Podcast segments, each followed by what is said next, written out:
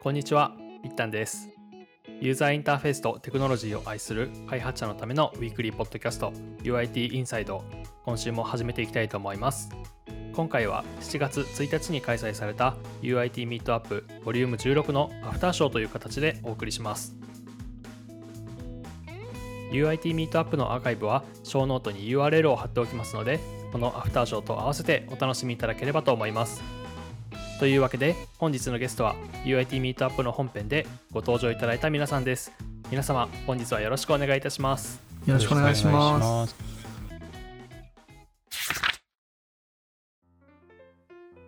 まずは皆様自己紹介をお願いします。ミートアップの本編をまだご覧になっていない方もいるかと思うので簡単な自己紹介とご自身のセッションでどういうことを話したかも合わせてご紹介お願いします。それでは登壇順でやっていきたいと思いますまずは久保翔さんからお願いしますはい。名前の方が久保翔と申します。えー現在、サイバーエージェントというところで、えー、 ABEMA のウェブフロントエンドエンジニア兼、えーサイバーエージェントの、えー、ネクストエキスパートのアクセシビリティ分野、あと、えーウェブアクセシビリティ基盤委員会、 WAIC ですね、の作業部会に実装ですね、はい、の委員をやっております。えーまあ仕事としては、 ABEMA のウェブフロントエンドエンジニアとして、機能開発だったり、えーウェブパフォーマンスや、えーウェブアクセシビリティの向上に携わったりしています。アクセシビリティエキスパートの活動を続いて、まあ、社内だったり、社外へ、えーそのアクセシビリティ向上の旗振り役としても活動しています。セッション内容としましては、個人からチームに広げるアクセシビリティ向上の輪という形で、個人からチームにアクセシビリティ向上をどうやって広げていくかっていうことを話しました。はい。よろしくお願いします。よろしくお願いしまよろしすくお願いします。じゃあ続いては富田さんお願いしますはい。えー、富田です。えー、LINE 社のフロントエンド開発センター UIT 室に所属しています。はい。あと、UIT の中でアクセシビリティ TF というのを立ち上げて、えーアクセシビリティのガイドラインを作ったり、えー社内への啓蒙活動などを行っています。はい。よろしくお願いします。自分のセッションでは、えー、と UIT におけるアクセシビリティの取り組みということで、今までどんなことをしてきたのかというようなところを、えー、とまとめて説明させていただきました。はい。よろしくお願いします。お願いしますお願いしますじゃあ最後に宇賀さんお願いしますはい、えー宇賀博也と申します、えーウェブ制作受託から始まって、現在は LINE グローステクノロジー株式会社でフロントエンドエンジニアをやっています。現在は出前館というサービスのコンシュ画面コンシューマー向け画面の開発とか、あのアクセシビリティの向上を対応しています。で私のセッションではあの、アクセシビリティを初めてやっていくよっていう方や、アクセシビリティビギナーの方にトレーニーのトレーナーの立場の方がどうやってレクチャーしていけばいいかという話をさせていただきました。よろしくお願いします。お願いしますというわけで改めまして皆様よろしくお願いいたしますよろしくお願いしよます。ろしくお願いします。というわけで登壇から1週間とちょっとが経ちましたけれどもなんか皆さんの周りで反響とかどうでした？いかがでしたか？えっ、と、大きなまだ反響という感じではないんですが、まあ、引き続き社内にアクセシビリティの、えー、と啓蒙などを続けていっているような感じになっています。結構社内でもいっぱい見てくれた方が多くていい機会になったなと。あはい。そうなんです社内の人間としてもすごい思います。うんうんうん。何より一番インパクトがあったのが、宇賀さんの喋りがとにかく達者だったので、ありがとうございます。僕あのリハーサルとか全く聞いていなかったので、あれな非常に本編でびっくりしたという。リハーサルのタイミングで資料出来上がってなかったですからね。直前にやっと完成だったんで。とにかくなんか前職でもない人たちからすごい Facebook とか LINE とかで面白かったっていうコメントをいただけたのでお僕としては結構満足だったなと思います。すごいよかったいろんな人に見ていただけてうんすごい嬉しいですね、うんうんうん直前に資料ができてあの話術ができるのはなかなかすごいですね。いやー先に台本だけ頭の中でイメージして作るんですけど、はいはい。でそれをどうやって表現するかというところに一番時間がかかってるからそういう組み立てになるんですよね。なるほど。話すことだけはもう決まってるんですよね。もともとああいう YouTuber 的な喋ることをやられてたという感じだった 大学の時のその専攻がメディア学っていうものでなんか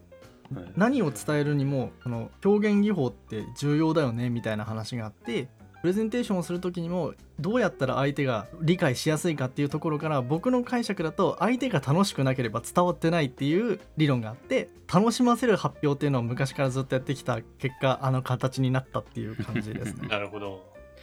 なるほどですね。非常に。確立されてるんですね。そうですね割と僕の周りはああいう聞いてる側をどうにかして笑わせてやろうみたいな そういう気持ちを持ってる人が多い学生時代だったのでまあそれそういうのも理由としてあるのかなと思います。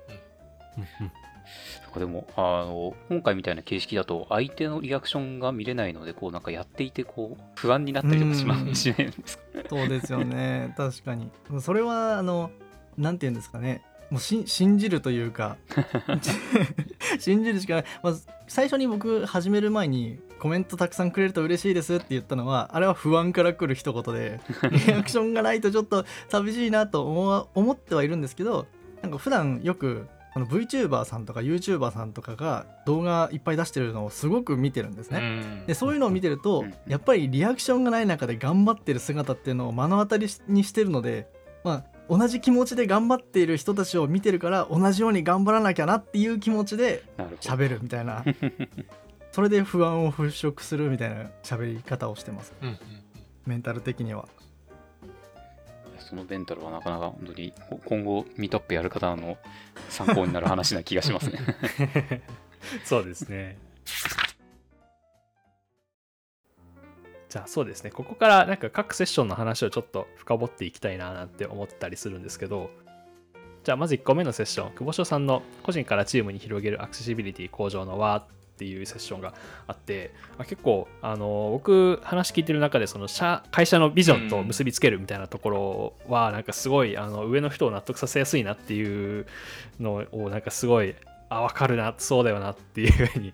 思ってて、はい。興味深く聞かせていただきました、うん。あのあれってやっぱその上の人にと話を通す時ってもう OK です。行きましょうっていう感じだったのかそれでもまだもう少しなんかモヤモヤあったのかってなんかちょっと気になってて。うーん、それで言うとまだもやもやはあるかなというのはうんうんあって、というのもまあまだそのアクセシビリティの重要性をこう社内に十分に広げられたとはまだ言えなくて、まあただ、うん。こう、なんでしょうね。アクセシビリティの重要性を、まあ、広げるためのツールとして、そうですね、ビジョンだったりミッションだったりを、こう、ちょっと利用してるじゃないですけども、うんうんうんまあ、利用すると、その、上の人たちにも、まあ、伝わりやすい、なんでしょう、より自分ごと化しやすいんじゃないかっていうのはあります。ただ、ちょっとまだ、完全に広げられてはいないんで、ちょっと、果たしてこれが正しかったのかはまだわかんないんですよね。ああチームから社にはまだ広がってないっていうこと。ですね。うんうんうん。でもなんかでもチームごとのミッションとかもなんかあるじゃないですか。プロダクトごとにもなんか多分違うは話いがあるかなと思ってて、なんかそうですね。そういうところも絡めていくとすごいあの僕はなんかすごい共感できたというか、うん。まあ。一番なんかねあの 言いやすいよねっていうところはあったので、はい僕もなんかいろんなプロダクトでこれやっていきたいなと思ってそいうます。ですね。まあ、あの、ビジョンとかミッションって、大体その上の人たちにも、その、策定に関わってると思うんですよね。はい、あこういう方向性でいきたいという感じで。なんで、そういうビジョンとかミッションとかと紐付けた方が、その自分で考え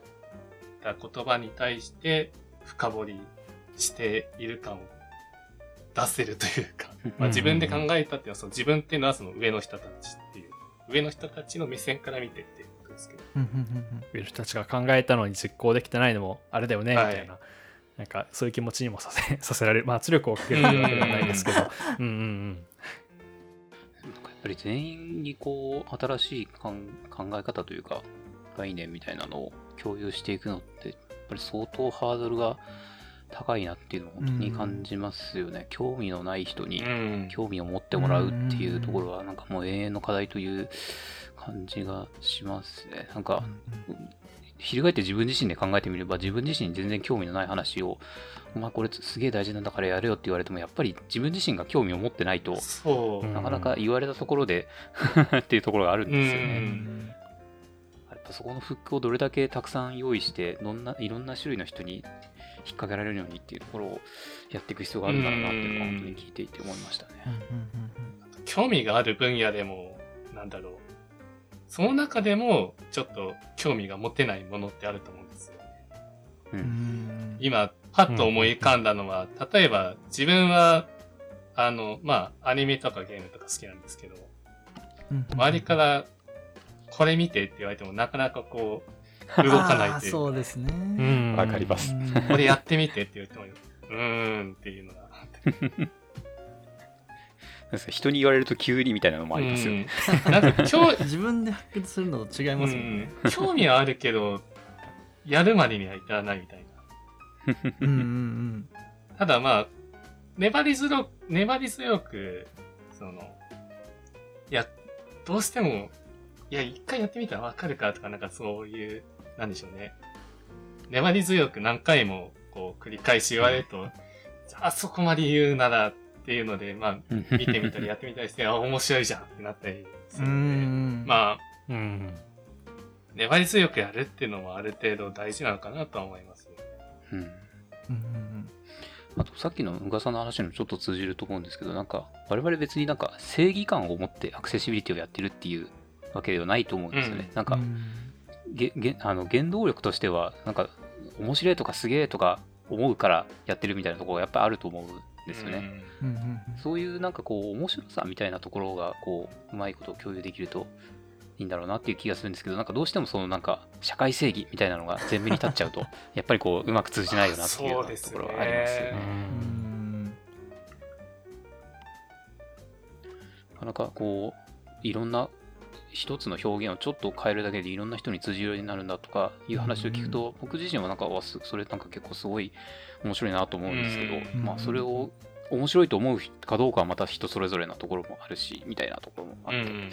やなかなか本当に共有していくのが難しいなっていうのは感じますね。どうしてもそのアクセシビリティって、割とその法律的な面とか、その社会に対する責任面とかうんうんから、まあ、語れ、語りがちですし、まあ実際、うん。まあそういう面もあるので、まあ、どうしてもこう、義務感というか、ちょっと面白くはないよねっていう目でうん。見られがちではあるかなと思いますが、そういう面だけではないんだよっていうのもちょっと今後粘り強く言っていきたいですね。そうですねなんかアクセシビリティを知るタイミングも重要なのかなってちょっと僕は思ってて、ん。なんかというのも例えばあの技術者として活躍してる最中に、まあ、 React とかを触ったことがないよ TypeScript やったことがないよって人たちが今一生懸命その React とか TypeScript を学んでる最中にアクセシビリティが横からバンって来られると今これやってるんだよ僕はみたいな、うん。いう気持ちになるのかなと思っててだからなんか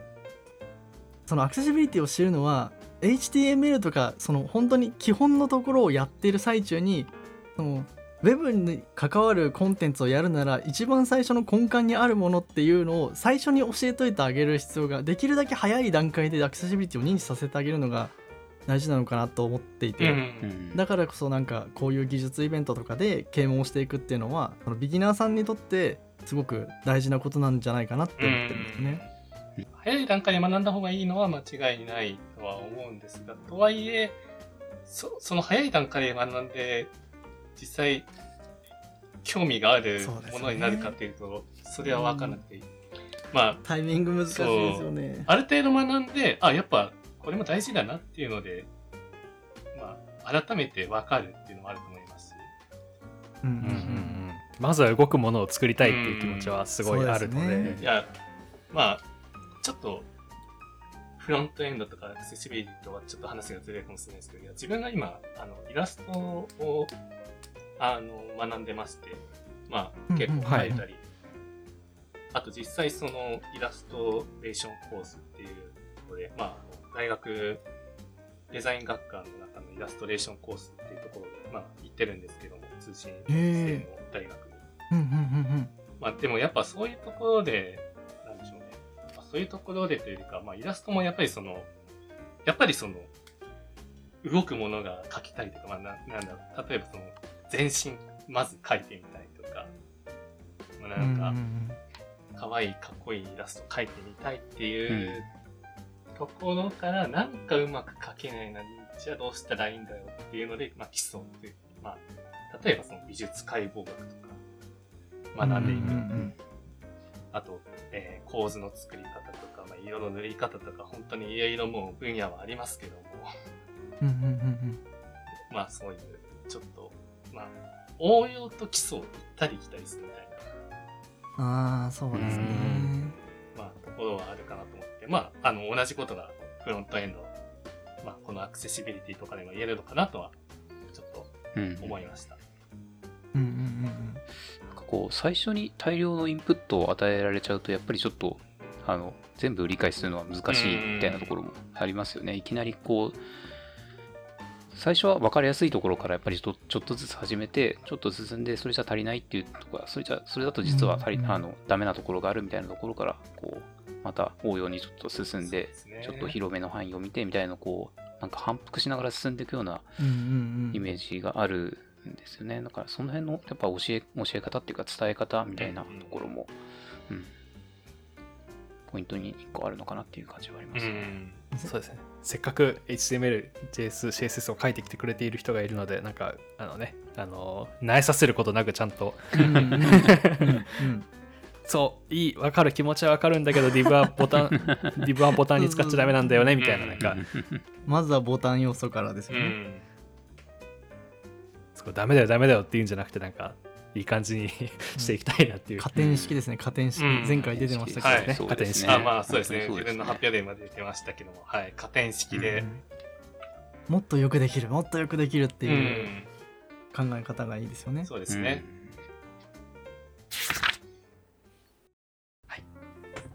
じゃあ続いてのセッションは UIT におけるアクセシビリティの取り組みということで富田さんに発表してもらいましたけども UIT って最近なんかそのアクセシビリティ周りで何かアップデートとかってありましたか？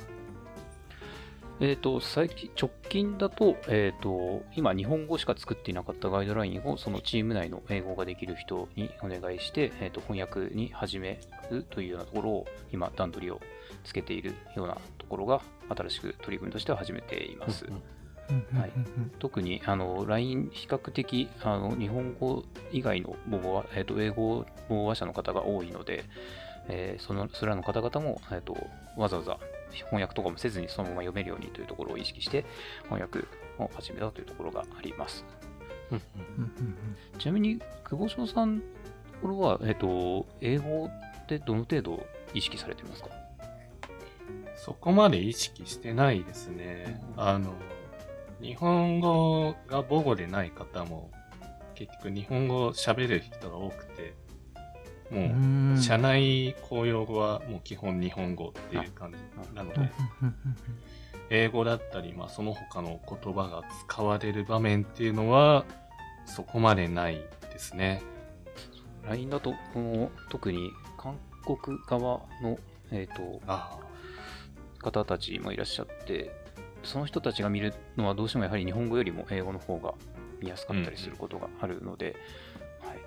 英語を使ってよりこう社内への取り組みを広げようみたいなところが今大きく動き出したところですね。あ、なるほど。はい、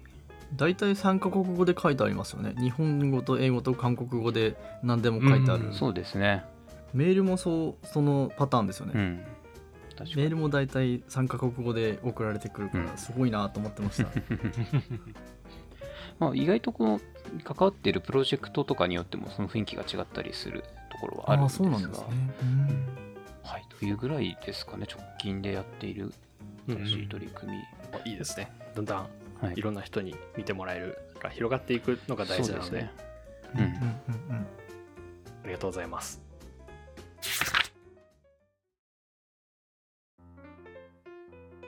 じゃあ続いては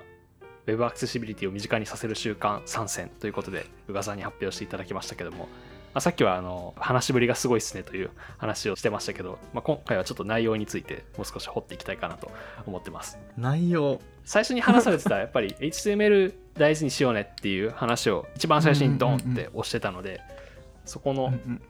なんか気持ちを。気持ち。あーまあやっぱりそうですよね。あのいよく代表例になってるボタンを div で作ってしまうっていうことって割となんだろうサービス開発とかアプリ作るよっていう人たちを中心によく見られる傾向があるなって思っていて。でウェブサイトを作るよっていう人たちって割とそのボタンをちゃんとボタンで作るっていうのがあるんですけどなんかそのウェブサイトって多少なりともパパって作ればアクセシビリティって大体担保されるじゃないですか。でもサービスってアクセシビリティがないと使いぜもう完璧に使えないって状態になっちゃうからあの HTML を普段からより意識しているって僕の中で感じてるのはウェブ制作をしてる人たちホームページとかウェブサイトを作ってる人たちなのでそのその人たちはまあなんでしょう誤解を招く言い方かもしれないですけどほっといても勝手にアクセシビリティやると思うんですけど あの そのプログラミングとかそのものを作るものを作るまあなんて言えばいいんですかね。そのアプリとかサービスを作りたいって思ってるあの JavaScript 方面からやってきた人たちにはよりこう HTML の重要性っていうのをたくさん訴えてあげた方がみんな幸せになるのかなと思ってああいうアプローチをしてる感じですね。意外となんか、うん。ね、後手後手になっちゃうというかなあなあになっちゃうそうなんですよ。気がちですうんうんね。うん。で多分アクセシビリティを無視した方が開発者的にはすぐさっくり作れるんですよね。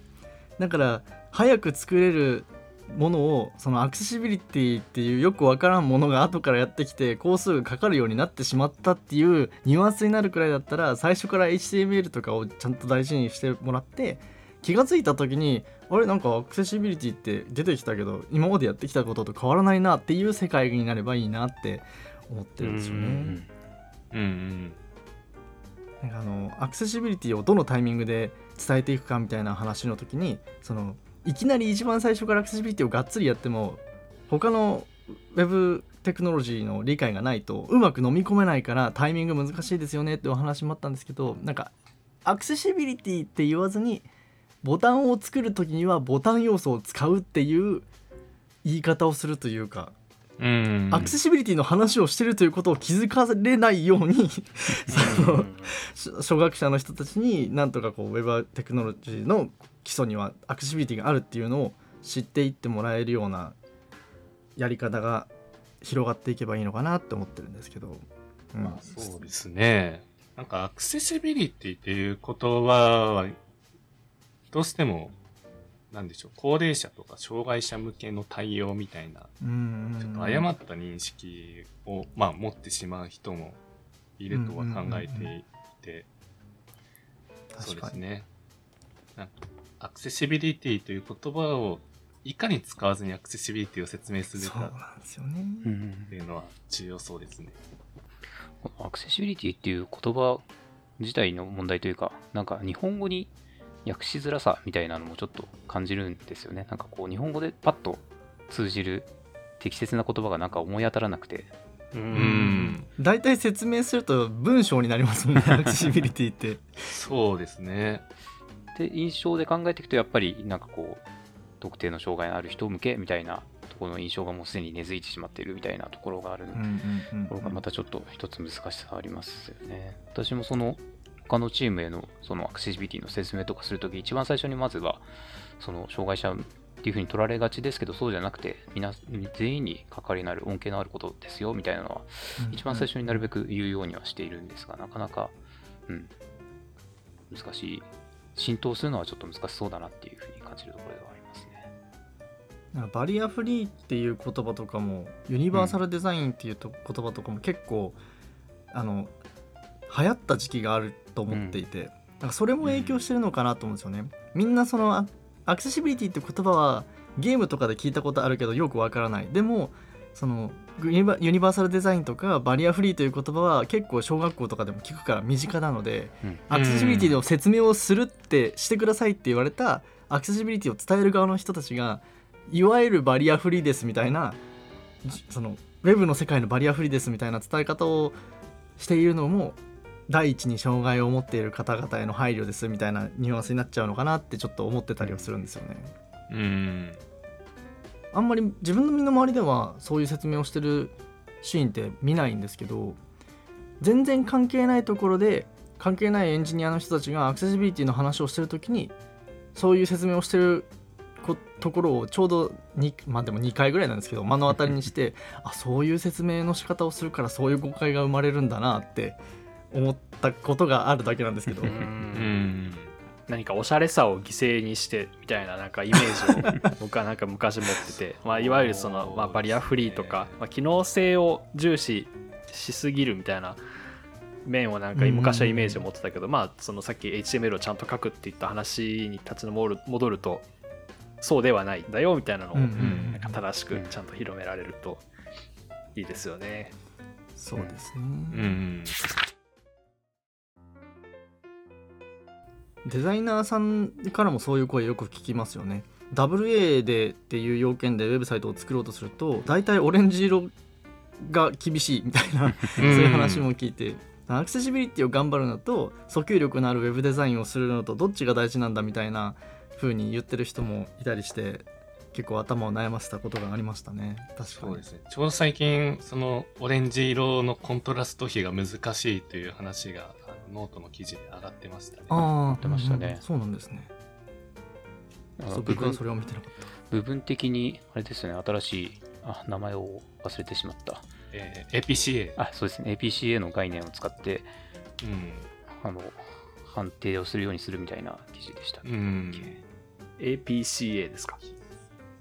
？WCAG3、まあ、まだ WCAG3 はワーキングドラフトだったかな、確か。そうですね。で、定義されている、なんかそのコントラスト比の新たな計算方法みたいな感じだった気がします。そうですね。間違ってたらすいません。あの2系のコントラスト比の計算だと、コントラスト比の計算としては、あの見えやすい値になってるはずなのに、人間の目から見ると、はい。これなんか見えづらくないみたいな問題が残っているというありますね。確かに。なので、そう3からはその計算式を変えようっていう話があっうん。て、そっちの新しい方の計算式を使うと、このオレンジとかでも多少、今まで、えっとコントラスト比は合ってるのに見えづらかったようなところも、えっと解消されるようになるみたいな。うん。あり、部分的にその、この記事では、あそのノートの記事では、その部分的に WSDC のその 2, 2系のコントラスト比の計算じゃなくて、 APCA のコントラストを採用したみたいな話がへー多かったりしましたね。だからこう、その説明するときに、なお輪にかけて難しいのが、その w 脚が完全に正しい、これがなんか聖典、聖書、うん。絶対に従わなければいけないものっていうふうに取られてしまうと、それはそれで問題があって、うん。問題が今、ね。現像すでに残っああるというもん状況ということをまず説明しないといけなくて、ううん。ん。それを説明すると今度じゃあどうすればいいのみたいなところになって話がまたなんかぐるぐる回ってしまっているみたいな感じもあってうん。難しいんですよね。あくまでガイドラインってことですよね。そうなんですよね。ガイドラインしかもあの更新が続いているガイドラインなので、うんうんまだ今は通過点なんですよねっていうところがありますよね。そうですね、うん。まあ、その WCAG 準拠とか一部準拠とか配慮とかっていう場合に、やっぱりその WCAG に沿って、そのアクセシビリティ向上をしていかないといけない場面が、まあ、あって、うん。まあ、WCAG の言ってることは絶対と思ってしまうっていうのはあるかもしれませんよね。そうですねう。うんん公表とかその試験みたいな話になってくるとどうしても WCA に系のそのガイドラインにし準拠しなければならないっていうところが、まあ、どうしても出てくるところなのでそこの判断が難しいですよね。うんうんまその、そこの、なんでしょう、そのアクセシビリティに取り組んでますよみたいなそのページ、ゆ各所で見ると思うんですけども、はい。まあ、そこにちゃんと、その、まあ、WCAG に沿いつつも、ここはこういう理由で WCAG には沿ってなくて、独自の、うん。なんだろう、まあなんか配配慮か、ちょっと言葉はわかんないですけども、まあそういう、なんか独自のことをしていますっていうことを説明すればいい気はしますね。そうですね。うん。うん。まあどうしてもやっぱりその WCAG が絶対だと思ってしまう場面もあるんですけどね。とはいえそうですね。すあのあらかた WCAG に沿っておけば間違いないみたいなところはあって、うん。まあ、今で言うとコントラストの部分だけぐらいですかね。なんかそうです違ね。うっていうのは、うん。うん。うんまあ、あとシングル A 対応で、コントラスト比とかって WA とか AAA の話なので、そうですねシング。ル A 基準で考えるとコントラスト比が入ってこないみたいなうん問題もうん。あって、そこもなんか説明するときちょっとめんどくさい、めんどくさいというか、うん。難しい基準になるとコントラスト比気にしなくていいんですねみたいな話になっちゃうと、それは違うんだよなみたいな、うん。そうそうそう。ありますよね。そうなんですよね。あとそのテキストコンテンツと非テキストコンテンツでそのコントラスト比の、えーまあ、満たさないといけないコントラスト比がちょっと違うっていうのは、うん文字のサイズによっても違いますもんねそうですね。。大きい文字ってなんだよって言われたことあります あります。確かに。うん一応基準としてはありましたけど、明確な、あ、ありましたき基準。い一応あのがなんだっけ？アンダースタンディングの方に載ってるんでしたっけ、あー大きい文字って何ポイントみたいなのがありましたよね。うんうんそれも結何構なんかウェブで表示すると結構でかい文字だなっていう感じがあるので。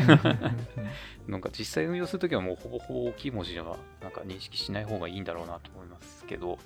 うん。まだ、うん、4.5より3、3だったらまだ対応できるけど4.5に行くと、あごめんなさい、あとコントラスト比。4.5対1、3対1。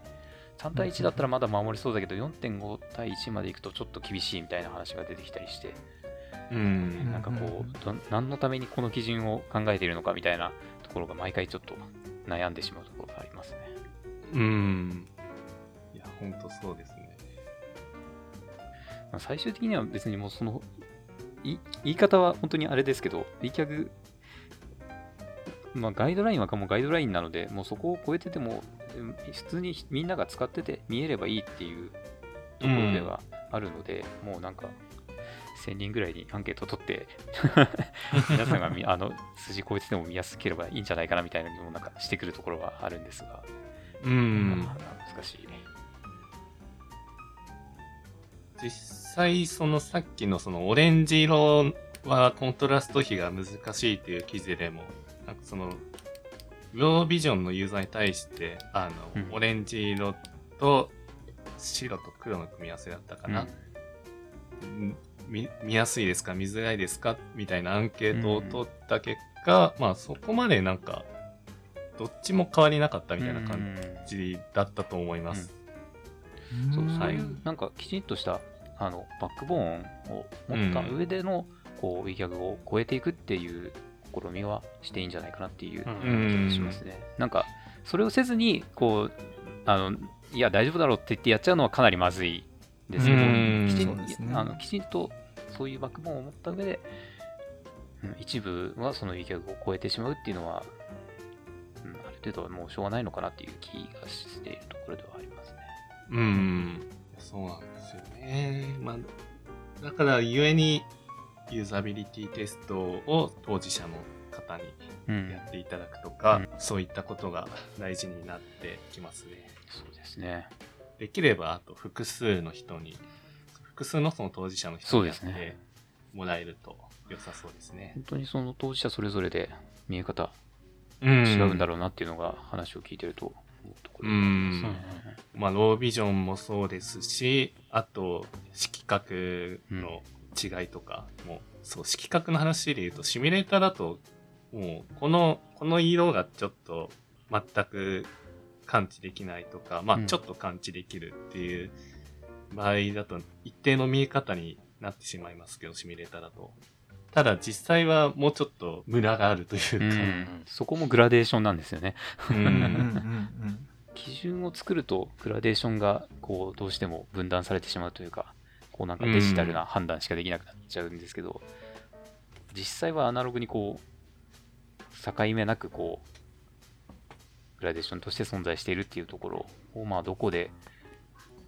うん、どこを基準とするかとか、誰を判断にするかっていうところは悩ましいところですよね、本当に。うんさっきからなんか悩ましいばっかり言ってる まあ、でもそのグラデーションをサポートするために WCAG2.2 までの段階ではその基準が結構きつめのそうですね。数字になってい,、うん。たんでしょうね。うん3にするにあたっても多分あのなんだろうなんていうんですかその数字を基決めるその式を式もそうだしその基準の式値を決めるのもんノーテストとかでやってるわけではないと思うので、個人的には一旦そのウィキャグにできる限りは寄り添うのがいいのかなとは思ってはいるんですよね。なんか調査を独自でしてあのうちはこういう調査をしたからこういうルールで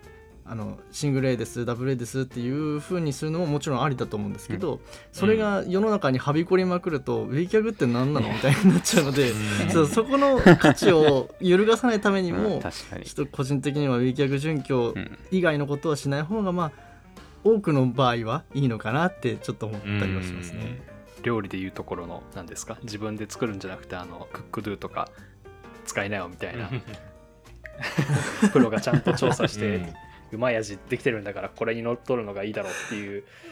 確かに間違いないは間違いないんですよ、ね。違いないけどそうなんですっていうところです。自分の好みにはならないっていうところですね。うん。そのサービスを使うユーザーが美味しいと感じるかどうかがうんうん。ジャンクフードが好きな人にはジャンクフードがいいしみたいなと そういうことですよね。万人にはまあそれいいけど、どうどうなん？使いどころ？っていうんですかね。うん。でも、でも、ウィキャグに乗っ取らないという選択肢はないですよね。まあそうですね。基一応うん本的にはそうですね。うんいい逆がうんベースとしてあるべきうんだ。とは思いますね。そうですね。まあ WCAG、ただ文言がちょっと、なんでしょう。まあ、独特の文体なので、それをちょっと、解読しやすいように変えるっていうのは、結構、各社やってる感じがしますね。すね。本当に読んでいて頭が痛くなる。うん、日本語訳なのに日本語訳を読ませてくれみたいな気分になってくる。あのガイドラインは全体的にそう、使用書は大体そんな感じがするんですけど。うんうん。でまあ、厳格に書こうとしているとそうですね思うので、はいはい。まあ、なんか時間依存メディアとかパッと言われて、何も頭に、うん。あの具体的なイメージが 確かに。出てこないんですね。最初、そう、時間依存メディアっていう言葉を聞いて、ん？ん？ん？えなんで何それみたいな感じになってうんうんまあ、口語訳みたいなななものが、うん。そうですね。やっぱ各社、そうですね。あの UIT も含めてそういうものに取り組んでいる現状があそうって、ですね。これはなんか改善されたりとかはしないんですかね？なんかその解,、まあ、解説がちょっと分かりやすいっていうのは多分あるじゃないですか、うん。ウィキャグの、ね。あれに近い形でっていうかもう解説がそれなんですかね？うん、だと思いますね。もう基本 WCS 自体はもう厳格に書いて、ガイドラインでまあ補足するというか、うんうんうん。うん、そんな感じだと思います。ちなみに、あの、アメーバのアクセシビリティガイドラインのこの、であ出されているじゃないですか。はい。あれものテキスト、ああれもかなりこの w ィ g ャグをそう分かりやすく口語訳し直したものみたいなイメージがあって読読ませていただいてたんですけど、はい。これっていつぐらいに作られたものなんですか？いつぐらいだったかなこれもともとあれなんですよね。あの、フレッシュライブっていう昔やっていた動画配信サービスうん。がありまして、まあそこのアクセシビリティガイドラインをもとに作られたものなんですよね。アメーバアクセシビリティガイドラインって。うんなんで、まあそこから辿ると多分2018年とか9年とかだと思うんですけども、そそうですね。のフレッシュライブのアクセシビリティ対応っていうのは、なんかその中に、そのプロジェクトの中に意識の高い方がいらっしゃって、こう、ガイドライン化したみたいな流れがあったという感じですか？ああ、その当時あれですね、マスピーさんが、あの、あまあ、今、あの、スマート HR 社はい。のマスピーさん、増田さん、はい、が、あの、フレッシュライブの開発をやっていて、それで、アクセシビリティガイドラインを作ったっていう感じですね。これもかなり、あの、自社でそのガイドラインを起こすというときに、わかんねえよってなると、大体こっちを見に、アクセアメーバの方を見に行って、内容読みみたいな、付き合わせみたいなことをしながら、非常に参考にさせていただきましたという。ありがとうございます。な なので、あの言い方悪いんですけど、弊社のガイドラインはなんかこう、キキメラというか いろんな、いろんなガイドラインを見ながら、こう、なんかつ、つ、継ぎはぎってわけじゃないですけど、もちろん、あの、消化して、あの、書き直したところもたたくさんあるので、あれですけど、キメラ的な側面もあるなと思いながら作っていたところがあります。まあでも、多分基本そうなると思うんですよね。もう今から作るってなると。もう、すでにあるガイドラインをもとに、こう、ちょっといろいろ組み合わせて、自社に最適化したガイドラインを作るみたいな感じにはなってくると思うんですよね。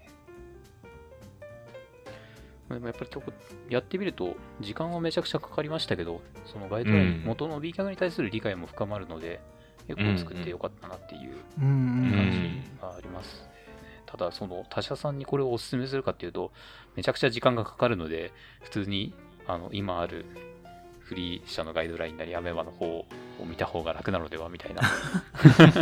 おすすめの仕方になってしまう。あの体力的に余裕のあるところはやった方がいいかもしれないみたいな。うん そうですね。3人で週にうです1回作業をして1年かかりましたからね。なかなかですね。なかなか体力のある。うん。3人で一体これは何の話をしているんだろうみたいなのをうんうん言いながら話をしてたんですよね。動画コンテンツにコメントを投稿できるみたいな話をがあるじゃないですか。はいであのはなんだったっけなあの UIT ミートアップの配信のコメントにあったか感想のツイートで見つけたか忘れちゃったんですけどそのアクセシビリティを頑張ってる人からたちのみ視点で見た時にじゃあそのニコニコ動画さんとかのあの、うん弾幕コメントとかああいうところで出てくる、あの記号を組み合わせてやるよく職人さんって言われるそのアスキーアートの上位互換みたいな 記号で絵を描いたりするじゃないですかまあアスキーアートもそうなんですけど、ああいうものに対してはどういう風に考えてるんだろうっていうツイートを見て確かになって思ったんですけどそのうちの一つその弾幕コメントに関してなんと W3C に、あのガイドラインがあることを見つけまして、えああ、あれバレットチャッティングプロポーザルって。そうです。URL が WCDC GitHub.io 弾幕なんですよね。いいですよね。ビリビリ動画の人がやってるやつでしたっけ、そうそうそう。あ、そうなんですね。そうなんでいやこれ これがめちゃくちゃこんなんあるんだと思ってうん。ビリビリさんの方だったんですね。まあ、中身がちょっとないにひ等しい ですけど。ややっていこうという気持ちがあ伝わってくるのですごい、うんすごいなと思って2022年の6違う3月6日そうですね。あれこれなんかもうちょっと内容があるやつがあった気がした。うん。というか、そう、なんかもうちょっと前からあった気がしますね。ていうか、リンクそうなん先に、ですねリンク先に結構情報が載ってますね。ユースケースとか API。へえあ、ユースケースのこっちの方か。ユースケースこれか。あ、すごい今。おーすごい見覚えのあるあ、へーそう画面ですね。うん。なんか使用書っぽいビジュアルになりましたねコミットログを見ると、2019年からありましたね。そんな古くからあるんですねうん。なんかもっと前に見たなっていううん。気がしていたので、まあ、あくまでこの日付は最終更新日ということで、うんうんうんうん何かが変わったんですねじゃあ今年の3月に。へうん、まあ、そういうことでしょうね。えこれをどうどういう風なツリーにするのか読み上げになるのかがすごい気になるんですけど。うん。想像を絶する ことになりそう。できるのかな？今、例えば今ある仕様の中でやろうとすると、ライブリージョンとかでガンガンやっていく感じですか？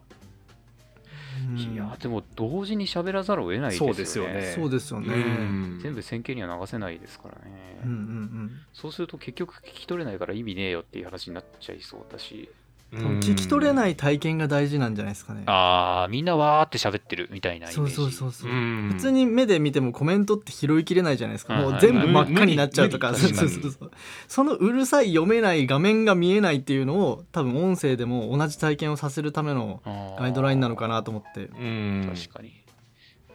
で、実際読みたければ、あの右側のチャット的なことに縦でこう、時間軸でバーッと並んでるから、そっちを読めば見れるみたいな。んユーザーがそっちから選択すれば、一個一個読み上げることもできるし、全部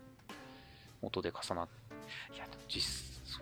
動画の音とも重なっちゃいますよね。そううですねん。確かに想像を絶するな、本当に。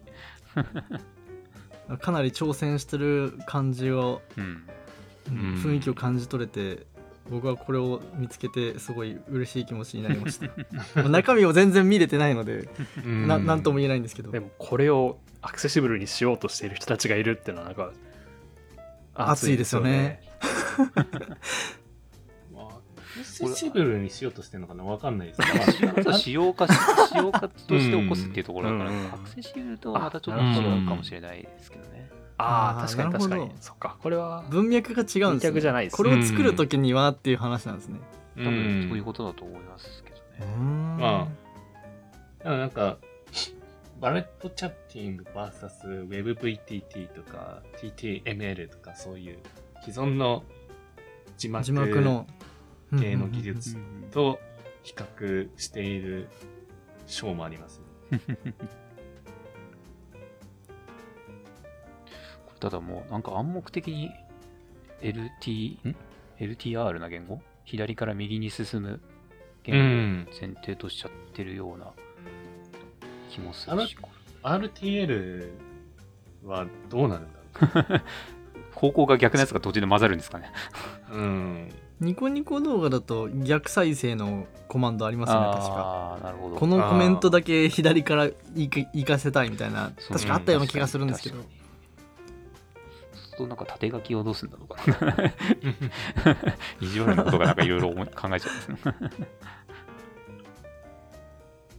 なんか複数のコメントをなんかなんていうんですかビジュアル的には1個のコメントに見えるんだけど実はなんかそのた縦になんかタッタッタッタッタッタってなんか出てくるコメントとかもあるじゃないですか動画によってはああいうのとかも含めるとこれはかなり難しいんだなっ確ていうのは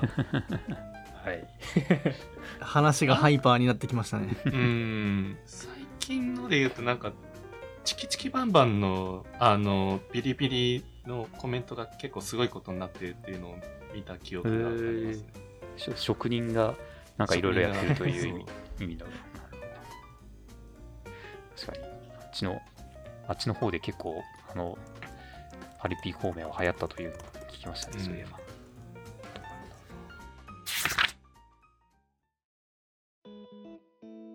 はい、というわけでクロージングの方に行きたいと思います。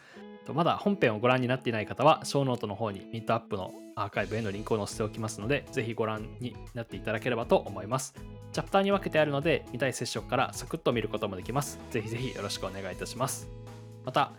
このエピソードを聞いて、ミートアップのアーカイブを見て、LINE や LINE グローステクノロジーに興味を持っていただいた方は、ぜひカジュアル面談をお待ちしています。本エピソードのショーノートに求人へのリンクを貼っておきますので、ぜひご連絡ください。あと、久保翔さんからも何かあれば、このタイミングでどうぞ。そうですね。まあ、サイバーエージェントでは各事業部、各職種で求人していますので、もし興味があればリンクをご覧ください。ありがとうございます。というわけで、今回は UIT ミートアップアフターショーとしてお話ししていただきました。ご視聴ありがとうございました。ありがとうございましありがとうございたま